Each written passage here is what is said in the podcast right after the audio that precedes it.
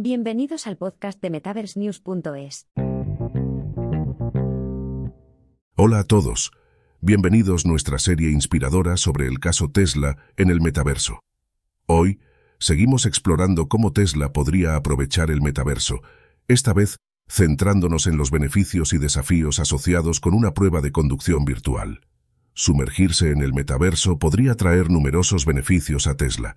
Imagínate poder dar una prueba de conducción virtual en un Tesla, sin importar dónde estés en el mundo.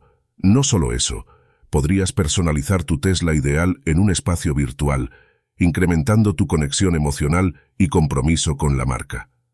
Además, esta experiencia virtual podría ayudar a Tesla a recoger información valiosa sobre las preferencias y comportamientos de conducción de los usuarios. Y por si fuera poco, los usuarios podrían experimentar cómo responde un Tesla en situaciones extremas o emergencias, todo en un entorno seguro. Pero no todo son ventajas. Implementar una prueba de conducción virtual también plantea desafíos para Tesla. Por un lado, tendrán que asegurarse que la experiencia virtual refleje fielmente la calidad y las características de conducción de un Tesla real.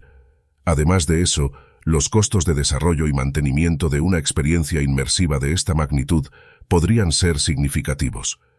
También están los desafíos de lograr que los consumidores prueben y confíen en una experiencia de conducción virtual, así como la capacidad de manejar un aumento en el número de usuarios sin degradar la calidad de la experiencia.